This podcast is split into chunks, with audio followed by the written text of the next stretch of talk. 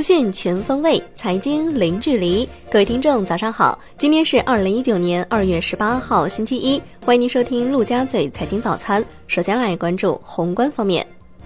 财政部、税务总局发布关于个人所得税法修改后有关优惠政策衔接问题的通知。从二零二二年起，居民个人取得全年一次性奖金将并入当年综合所得计算纳入个人所得税。国资委和中央企业出席亚布力中国企业家论坛，国资委主任肖亚庆强调，国务院国资委支持民营企业、外资企业积极参与到中央企业改革发展进程中来，共同探索包括混合所有制在内的各种深度合作的途径和方法，也积极支持中央企业通过股权合作、项目合作等多种方式参与到民营企业、外资企业的发展中去。据香港电台报道。酝酿多时的粤港澳大湾区规划纲要，预料中央最快在今天下午公布。据悉，当中涉及多方面的发展，包括金融、创科、青年及环保等范畴。经济参考报报道，我国将加快北京、上海科技创新中心和粤港澳大湾区国际科技创新中心建设，通过以点带面，发挥城市群、城市圈的高端引领和支撑带动作用。目标是健全梯次联动的区域创新布局，培育创新增长点、增长带、增长极。来关注国内股市，证监会上市公司监管部副主任孙念瑞近期发文指出，上市公司股票质押风险疏解工作不会一蹴而就、一劳永逸，需要长期作战。下一步将坚持以问题为导向，构建长效机制，有效缓解民营企业融资难、融资贵问题。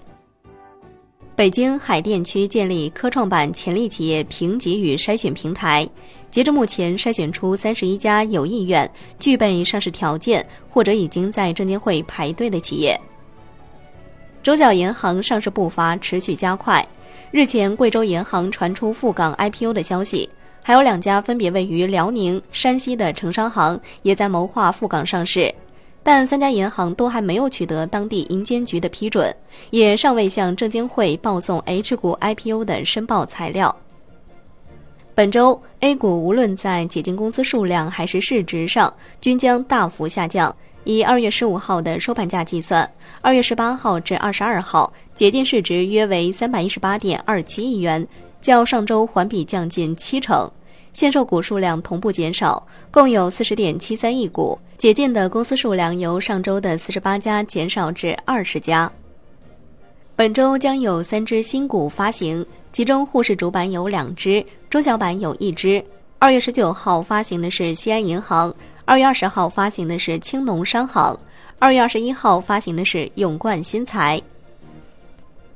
海通策略荀玉根发布研报。今年类似零五年是熊末牛初的转换年，估值处于底部，流动性好转，基本面 W 型二次探底，国际和大类资产比较战略乐观，盘面特征类似零五年下半年，高股息股领先企稳，白马股也出现补跌企稳，这些都与外资流入有关。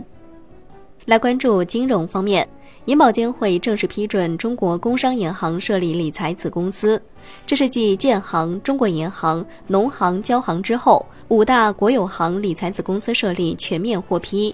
业内专家分析，由于二零一八年四季度理财子公司新规允许直接投资股市，因此这里所说的金融市场显然是包含了股市的。市场普遍期待理财子公司能够为股市带来增量资金。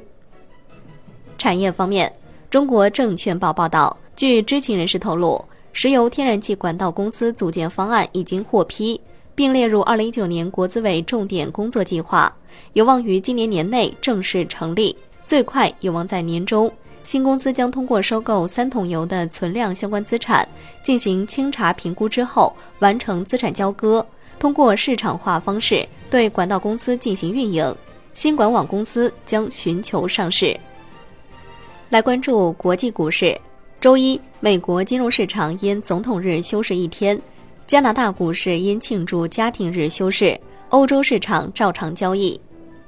最后来关注债券方面，随着去年十二月份央行其他资产增量创历史新高，今年一月份新增贷款和社融规模同时创下历史新高。至此，强势扩张型宽货币政策已经大大超出市场预期。一月份短短十天左右的时间，共有九十五只地方债已经发行完成，合计募资金额四千一百七十九点六六亿元。